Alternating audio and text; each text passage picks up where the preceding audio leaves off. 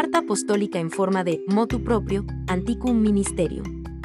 Del Sumo Pontífice Francisco. Con la que se instituye el ministerio de catequista. El ministerio de catequista en la Iglesia es muy antiguo. Entre los teólogos es opinión común que los primeros ejemplos se encuentran ya en los escritos del Nuevo Testamento. El servicio de la enseñanza encuentra su primera forma germinal en los maestros, a los que el apóstol hace referencia al escribir a la comunidad de Corinto. Dios dispuso a cada uno en la iglesia así, en primer lugar están los apóstoles, en segundo lugar, los profetas, y en tercer lugar, los maestros, enseguida vienen los que tienen el poder de hacer milagros, luego los carismas de curación de enfermedades, de asistencia a los necesitados, de gobierno y de hablar un lenguaje misterioso.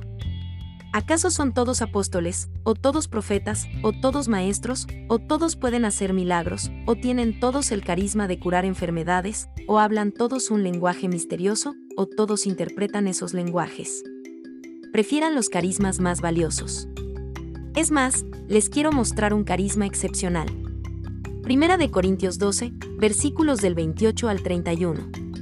El mismo Lucas al comienzo de su Evangelio afirma, también yo, ilustre Teófilo, investigué todo con cuidado desde sus orígenes y me pareció bien escribirte este relato ordenado, para que conozcas la solidez de las enseñanzas en que fuiste instruido.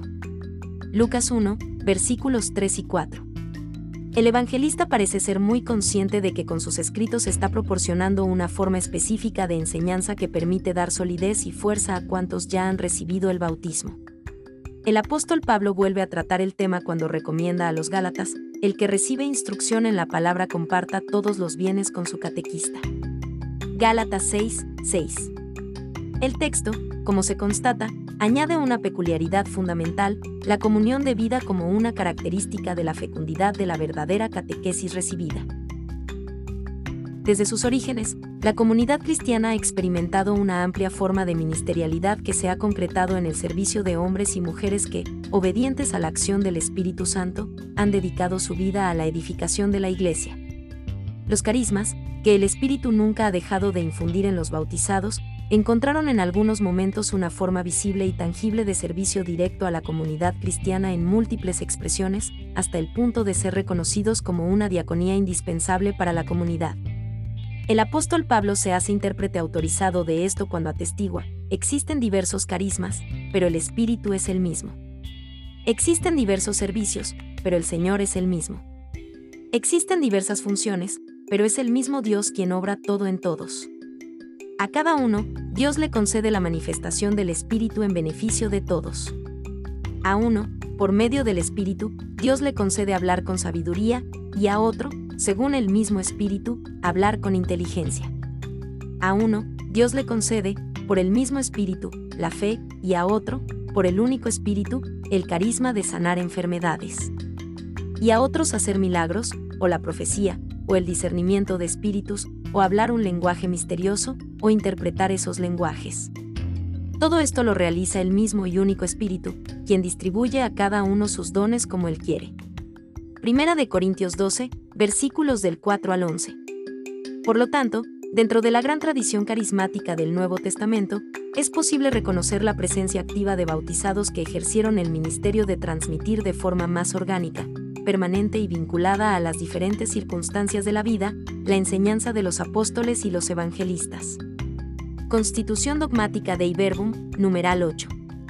La Iglesia ha querido reconocer este servicio como una expresión concreta del carisma personal que ha favorecido grandemente el ejercicio de su misión evangelizadora. Una mirada a la vida de las primeras comunidades cristianas que se comprometieron en la difusión y el desarrollo del Evangelio, también hoy insta a la Iglesia a comprender cuáles puedan ser las nuevas expresiones con las que continúe siendo fiel a la palabra del Señor para hacer llegar su Evangelio a toda criatura. Toda la historia de la evangelización de estos dos milenios muestra con gran evidencia lo eficaz que ha sido la misión de los catequistas. Obispos, sacerdotes y diáconos, junto con tantos consagrados, hombres y mujeres, dedicaron su vida a la enseñanza catequética a fin de que la fe fuese un apoyo válido para la existencia personal de cada ser humano. Algunos, además, reunieron en torno hacia otros hermanos y hermanas que, compartiendo el mismo carisma, constituyeron órdenes religiosas dedicadas completamente al servicio de la catequesis. No se puede olvidar a los innumerables laicos y laicas que han participado directamente en la difusión del Evangelio a través de la enseñanza catequística. Hombres y mujeres animados por una gran fe y auténticos testigos de santidad que, en algunos casos, fueron además fundadores de iglesias y llegaron incluso a dar su vida. También en nuestros días, muchos catequistas capaces y constantes están al frente de comunidades en diversas regiones y desempeñan una misión insustituible en la transmisión y profundización de la fe. La larga lista de beatos, santos y mártires catequistas ha marcado la misión de la Iglesia, que merece ser conocida porque constituye una fuente fecunda no solo para la catequesis, sino para toda la historia de la espiritualidad cristiana. A partir del Concilio Ecuménico Vaticano II, la Iglesia ha percibido con renovada conciencia la importancia del compromiso del laicado en la obra de la evangelización. Los padres conciliares subrayaron repetidamente cuán necesaria es la implicación directa de los fieles laicos, según las diversas formas en que puede expresarse su carisma, para la plantatio ecclesia y el desarrollo de la comunidad cristiana. Digna de alabanza es también esa legión tan benemérita de la obra de las misiones entre los gentiles, es decir, los catequistas, hombres y mujeres, que llenos de espíritu apostólico, prestan con grandes sacrificios una ayuda singular y enteramente necesaria para la propagación de la fe y de la Iglesia.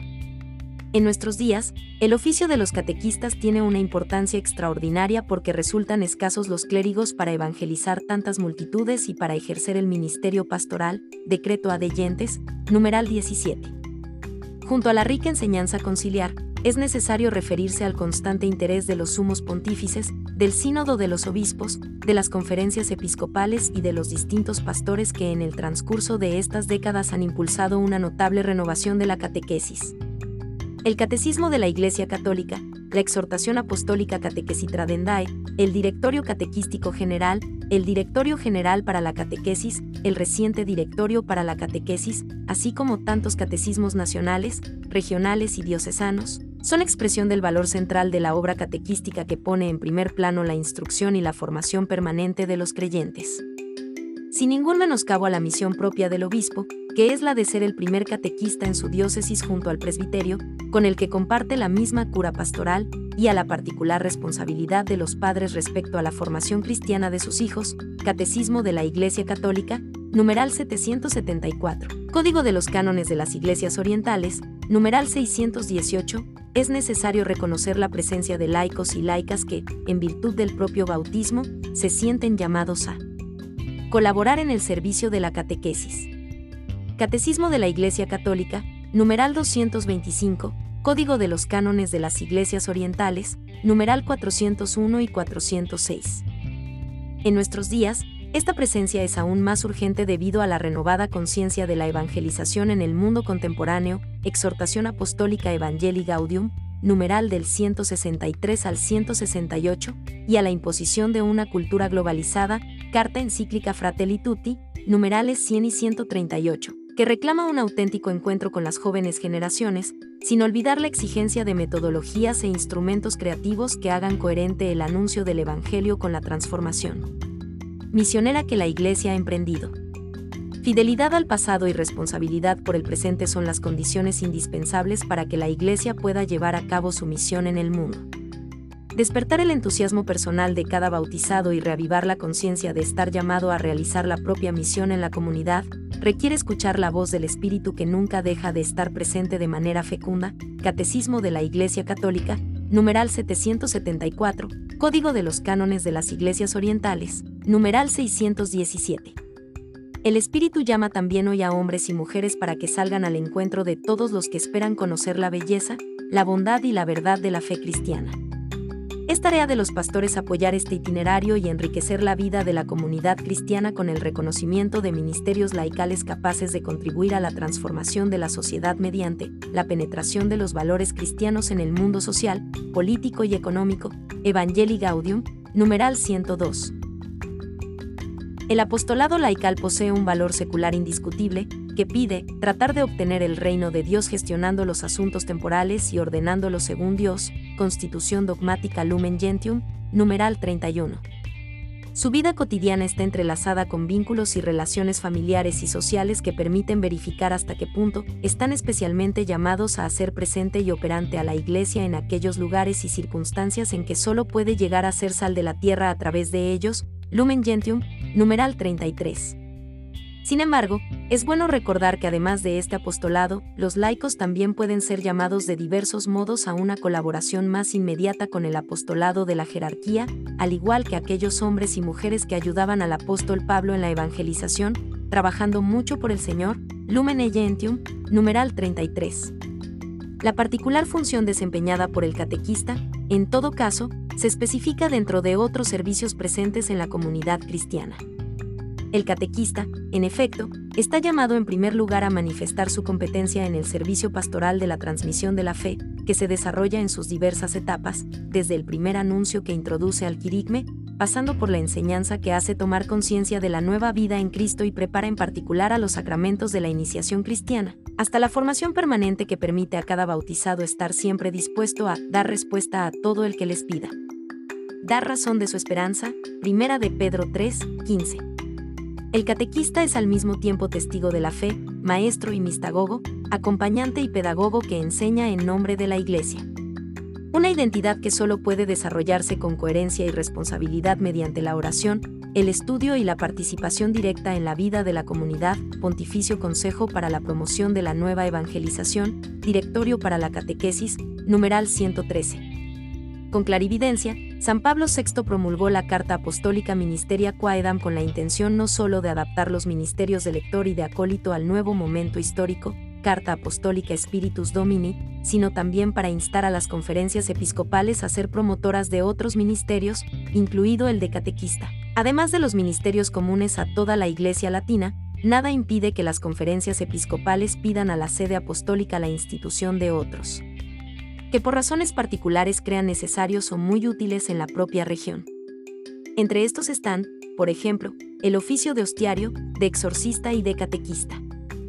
La misma apremiante invitación reapareció en la exhortación apostólica Evangelii Nuntiandi cuando, pidiendo saber leer las exigencias actuales de la comunidad cristiana en fiel continuidad con los orígenes, exhortaba a encontrar nuevas formas ministeriales para una pastoral renovada, tales ministerios, nuevos en apariencia pero muy vinculados a experiencias vividas por la Iglesia a lo largo de su existencia, por ejemplo, el de catequista, son preciosos para la implantación, la vida y el crecimiento de la Iglesia y para su capacidad de irradiarse en torno a ella y hacia los que están lejos, San Pablo VI, Exhortación Apostólica Evangelii Nuntiandi, 73. No se puede negar, por tanto, que ha crecido la conciencia de la identidad y la misión del laico en la Iglesia. Se cuenta con un numeroso laicado, aunque no suficiente, con arraigado sentido de comunidad y una gran fidelidad en el compromiso de la caridad, la catequesis, la celebración de la fe, Evangelii Godiem, 102. De ello se deduce que recibir un ministerio laical como el de catequista da mayor énfasis al compromiso misionero propio de cada bautizado, que en todo caso debe llevarse a cabo de forma plenamente secular sin caer en ninguna expresión de clericalización. Este ministerio posee un fuerte valor vocacional que requiere el debido discernimiento por parte del obispo y que se evidencia con el rito de institución. En efecto, este es un servicio estable que se presta a la iglesia local según las necesidades pastorales identificadas por el ordinario del lugar, pero realizado de manera laical como lo exige la naturaleza misma del ministerio. Es conveniente que al ministerio instituido de catequistas sean llamados hombres y mujeres de profunda fe y madurez humana, que participen activamente en la vida de la comunidad cristiana, que puedan ser acogedores, generosos y vivan en comunión fraterna, que reciban la debida formación bíblica, teológica, pastoral y pedagógica para ser comunicadores atentos de la verdad de la fe, y que hayan adquirido ya una experiencia previa de catequesis, decreto Christus Dominus, 14. Se requiere que sean fieles colaboradores de los sacerdotes y los diáconos, dispuestos a ejercer el ministerio donde sea necesario, y animados por un verdadero entusiasmo apostólico. En consecuencia, después de haber ponderado cada aspecto, en virtud de la autoridad apostólica, instituyo el Ministerio Laical de Catequista. La Congregación para el Culto Divino y la Disciplina de los Sacramentos se encargará en breve de publicar el rito de institución del Ministerio Laical de Catequista. Invito, pues, a las conferencias episcopales a hacer efectivo el ministerio de catequista, estableciendo el necesario itinerario de formación y los criterios normativos para acceder a él, encontrando las formas más coherentes para el servicio que ellos estarán llamados a realizar en conformidad con lo expresado en esta carta apostólica.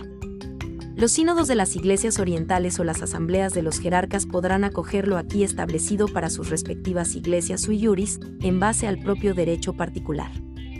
Los pastores no dejen de hacer propia la exhortación de los padres conciliares cuando recordaban, saben que no han sido instituidos por Cristo para asumir por sí solos toda la misión salvífica de la Iglesia en el mundo, sino que su eminente función consiste en apacentar a los fieles y reconocer sus servicios y carismas de tal suerte que todos, a su modo, cooperen unánimemente en la obra común, Lumen Gentium 30 que el discernimiento de los dones que el Espíritu Santo nunca deja de conceder a su Iglesia sea para ellos el apoyo necesario a fin de hacer efectivo el ministerio de catequista para el crecimiento de la propia comunidad.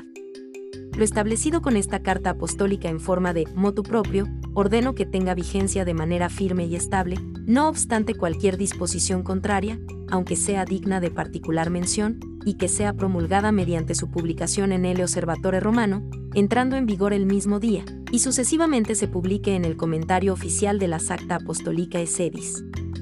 Dado en Roma, junto a San Juan de Letrán, el día 10 de mayo del año 2021, memoria litúrgica de San Juan de Ávila, presbítero y doctor de la Iglesia, noveno de mi pontificado. Francisco.